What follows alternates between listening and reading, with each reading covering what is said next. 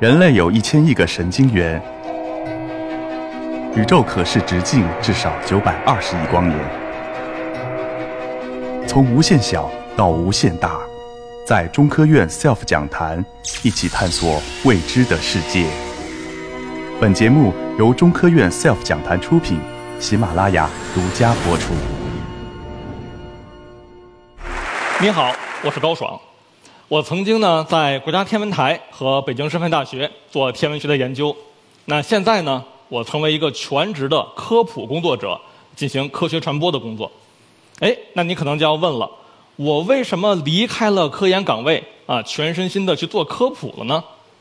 这是因为啊，在我看来，公众对我们这个学科天文学误会实在是太深了啊，我管它叫做刻板印象。都有什么刻板印象呢？哎，我一会儿可以稍后慢慢给你解释一下。所以我今天想跟你分享的，就是我这个学科天文学它究竟是什么样子的。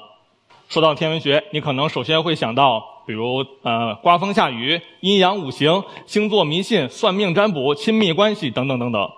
对不起，这些跟天文学一点关系都没有。你可能还会想到外星人，哎，外星人啊跟天文学有关系，但是现在还没发现。那天文学是干嘛的呢？我可以告诉你，天文学研究的是我们这个宇宙本身。我们要研究地球和月亮如何形成，太阳系为什么九大行星变成了八个，银河系里面还有多少个恒星像太阳这样发光发热，我们的宇宙里还有多少个星系像银河系这样，宇宙如何诞生，如何演化成今天这个样子，还有没有像地球这样适合生命存在的行星，有多少，它们在哪儿？你看，所有这些问题听上去都是特别高大上的问题，也就是不接地气的问题。什么叫不接地气呢？哎，就是天文学所研究的所有这些课题呀，都跟咱们生活没有什么关系。所以天文学这么看起来，它是纯粹的无用之学，它好像只能满足我们一点好奇心，而且它满足的还是很少一部分人的一点点好奇心。所以天文学没有办法帮国王和将军攻城略地，不可能让农作物更好的生长，不能帮猪马牛羊更快的繁殖，它也不可能让铁路提速，让房价下降，更不可能促进商品销售。就是这样一个无用之学，发展到今天，它靠的是什么呢？我说天文学最奇怪的地方，是因为它是最不像科学的科学。哎。咱们提到科学这个概念啊，头脑当中会浮现什么印象呢？可能是一个头发也白了，胡子也白了，眉毛也白了，穿个白大褂啊，在一尘不染、洁白的实验室里面做实验。的确，科学跟实验密不可分，就是因为有实验的存在，让科学和胡说八道分成两件事儿。那物理科学怎么研究呢？它当然要做实验，它在实验室里面可能靠电路啊，靠。小车对撞啊，或者是靠激光啊做实验，还有地下的更大幅度的对撞机啊、加速器啊，这都是物理实验。化学更不用说了啊，试管收杯里面各种试剂兑到一块儿，对吧？啊，生命科学怎么研究呢？解剖兔子、老鼠，显微镜下面我们要观察一下这个细胞啊，或者这个病毒啊，啊，这个细菌啊，这都是做实验。还有前面有老师讲过的地质科学怎么研究呢？要到野外去，甚至到南极去找一块石头回来做实验。唯独天文学，它同样是基础的自然科学，但是它不能做实验。你看，你不可能跑到太阳附近切一刀，哎，取一小块太阳回来分析一下，做不到吧？你也不可能在咱们地下建一个大实验室啊，然后一开开关就生产出一个黑洞，制造出一个星系，甚至你弄一个宇宙二点零。这都是不可能实现的事儿，那问题就来了，天文学它作为科学，它又不能做实验，那你说它凭什么让你相信它的理论就是对的，就是真的？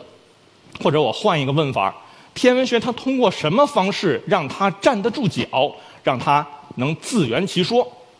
天文学靠的这种方式啊，真的是天文学独特的思维方式，那也就是天文学家独特的思维方式。靠什么呢？靠的是这些理论、这些模型之间要相互商量。哎，你没听错啊，是商量。怎么个商量呢？我举个例子，你可能就明白了。比如说，咱们说到天文学，说到宇宙，你可能知道一个名词儿啊，叫宇宙大爆炸，对吧？我们的宇宙起源于一次大爆炸，啊，现在还在继续膨胀。那这个概念呀，最早一百多年前提出它的人呢，是比利时天文学家，叫勒梅特。这位勒梅特，他除了当天文学家以外，他还有一个副业啊，还有一个第二职业呢。他那个第二职业是什么呢？是基督教的神职人员。他是一位神父，就他一边研究天文，他还一边跟人传教。那问题就严重了啊！所以他在科学界大家都怀疑他，都不相信他。你看，你勒梅特啊，你非说宇宙起源于一次大爆炸，那宇宙有个起点，宇宙竟然有开始的那一天。那它开始那一天之前的时间和空间呢？你是想留给上帝吗？他被质疑，他被怀疑，他不是科学家，怎么办？这就是一个摆在勒梅特这位天文学家面前的实际的挑战。他的办法就是用模型跟其他模型去建立联系。他的第一步，哎，从广义相对论可以推导出宇宙大爆炸的结论，但是还没完啊。因为广义相对论提出的那个本人，也就是爱因斯坦，他就不相信这个结论。爱因斯坦觉得，我宁愿承认我错了，我修改修改我那个公式，我也得避免宇宙大爆炸这个结论。所以，如果到这儿就完了，那宇宙大爆炸充其量啊，只能算一种科学假设、假想、假说，还得继续商量，继续建立联系。第二环，这个时候。有一位天文学家叫埃德温·哈勃，他很重要。他用望远镜去观测遥远的星系，他就发现一个重要结论：他看到大量的星系啊，全都在往远处跑，在远离我们。而且呢，他计算了一下啊，这个星系离得越远，它往远处跑的就越快。哎，那如果现在星系们是在往远处跑，咱们要把时间倒推回去呢？那就是星系在逐渐靠近，对吧？那如果时间倒推回到某一个起点呢？那所有的东西就都聚到一个点上，聚成一团了。这不就是宇宙大爆炸、宇宙膨胀吗？我说到这儿啊，要稍微解释一下。哎，这个宇宙大爆炸还不光是跟哈勃的那个观测的模型建立了联系。哈勃怎么观测呢？我们用望远镜啊是不能直接看出来一个星系在跑的。怎么知道？是通过观测它的光谱，它的光谱的谱线整体的朝着红颜色那端，也就是长波那端位移了。那偏移的越多，哎，就是速度越快。那怎么知道距离远近呢？哎，可能是测量里边的某些特殊的恒星。这种恒星啊，亮度是有规律的，我们就能知道，哎，它是更远还是更近一些。所以你看，这个宇宙大爆炸它嵌入了模型，嵌入的是什么？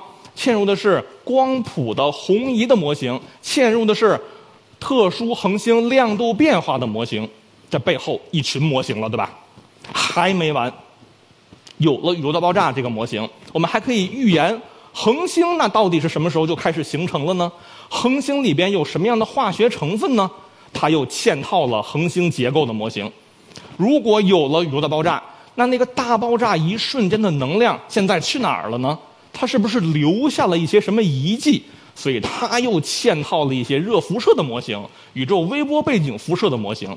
哎，说到这儿，你可能听出一点意思了啊！宇宙大爆炸这样的一个全新的事物，一种被质疑的模型，它要想站得住脚，它就拉拢了一大堆模型替它说话。这就是天文学家的工作方式。我概括一下。其实天文学呀，它不是靠提出一个全新的东西，你没听说过吧？我这个革命，我这个新，我打败你，不是这样的。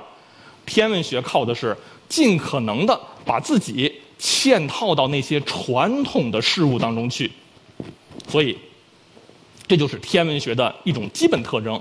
所有的天文学家都不喜欢单打独斗，我们喜欢打群架，我们喜欢抱团取暖。那由此我们也推导出一个结论。天文学呀，它不是我们过去刻板印象的那种总是在革命、总是在推翻，不是的，它是最保守的科学。天文学家是最保守的一群人。那说了这么大的天文学的困难，天文学还有别的困难吗？当然有，这才刚刚开始。还有什么？除了不能做实验，天文学呀，它的尺度太大了，不是一般的大，它的尺度远远超过了我们人自身的生活经验能够理解的尺度。那前几年啊，听说过这么一个笑话啊，就是有一个小学老师给同学们留了一个家庭作业，什么呢？说你回家啊，跟爸爸妈妈一起数一数大米。啊，小学老师可能是为了锻炼孩子的耐心啊。说要数一亿颗大米，然后拿个小塑料袋装进去，第二天带学校来完成作业，对吧？家长就开始数，哎，有的家长呢细心算了一下就崩溃了，一亿粒大米是什么意思呢？把附近那个超市的大米买空都不够，这怎么交作业呀？对吧？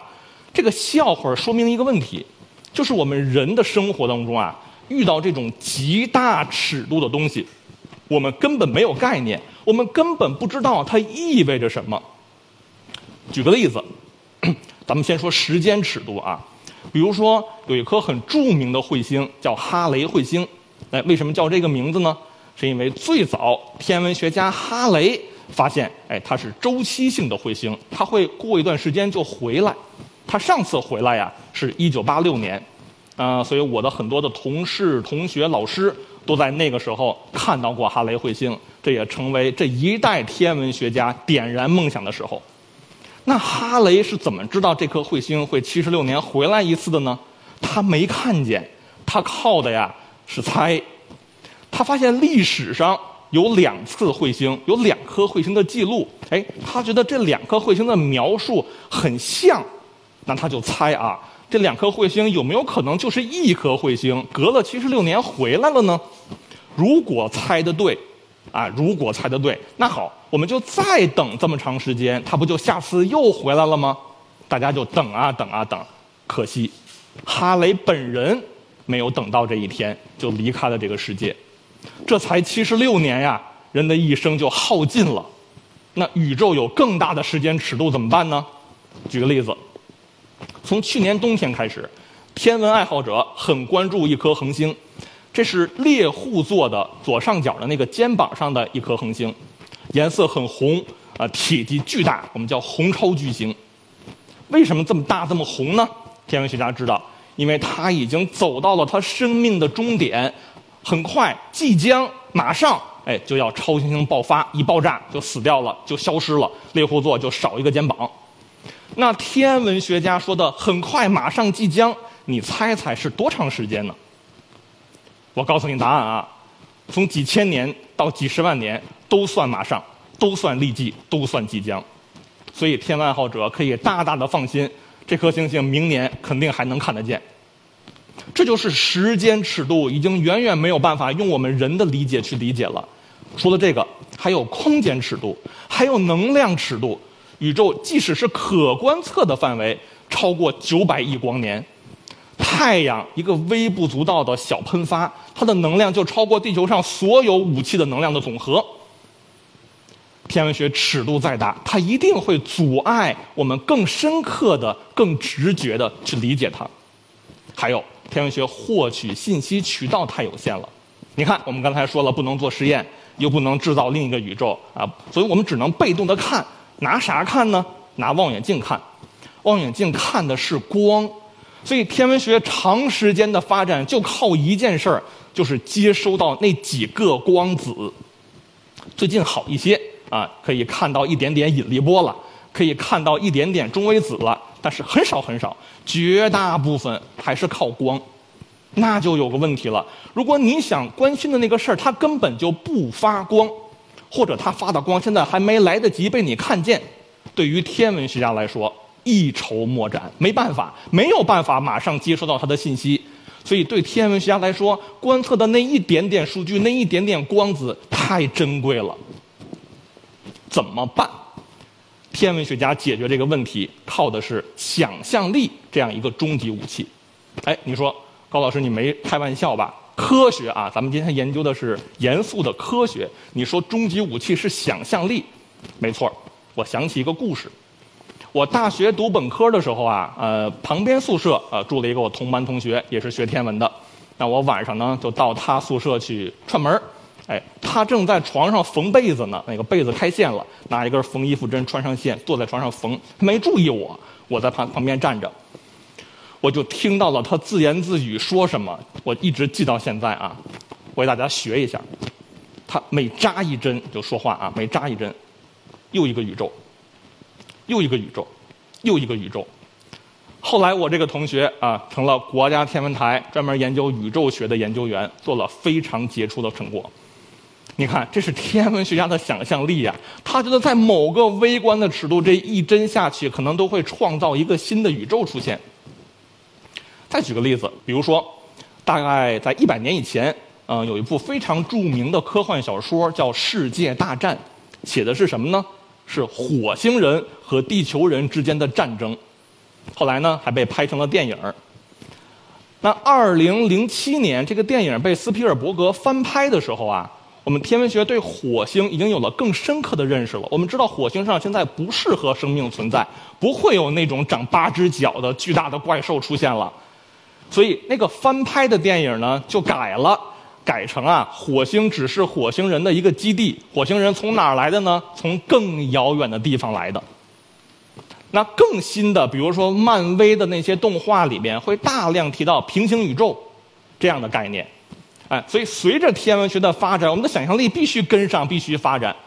再举个例子，人类好不容易了解了引力是怎么回事儿啊，在引力作用下轨道怎么转，好不容易明白这件事儿了，哎，就去观测遥远星系的时候，发现那个星系周围的恒星围着星系转，不对劲儿。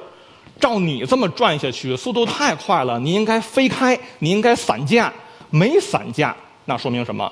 那说明那个星系里边还藏着一些东西，我们看不见。它提供引力，把大家给包裹住了。怎么解释这件事儿？开动想象力，天文学家就为了这件事儿想象了一个概念，叫暗物质。当然，说到这儿我得解释一下，暗物质呢，它只是今天天文学的主流的模型，但还是有很多人是不相信它的，有另外的方式来解释我刚才说的那件事儿。我们好不容易适应了这个暗物质的想象，反正也不知道它是什么，你也看不见，对它的本质一无所知，就适应了吧，接受了吧。就在前两年，又发现两个星系不含暗物质，这咋办？所以未来的发现再会刺激出我们什么新的想象，我今天也不知道。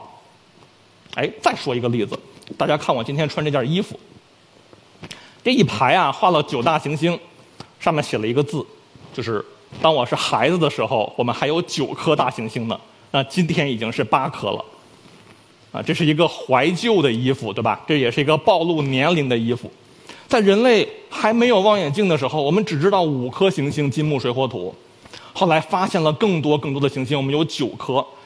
很快我们又发现，哦，原来那个冥王星旁边还有好多好多，可能还比冥王星还大。我们对行星的认识要重新更正。我们要重新想象太阳系行星是意味着什么？我们把它变成了八大行星。那很有可能未来某一天，我们又有了新的观测、新的发现、新的现象，我们的想象力必须进一步升级换代。我不知道未来这件衣服又会变成什么样子。所以，天文学就是这么奇怪。如果人类要想继续突破想象力，最好学天文学，因为天文学提供了那个最大的实验场。我发相信没有人会否认天文学的研究对象是最庞大的吧。如果你的探索的脚步不想停下来，那天文学就是最吸引你的目的地。这就是我为你分享的天文学困境和求生欲。谢谢大家。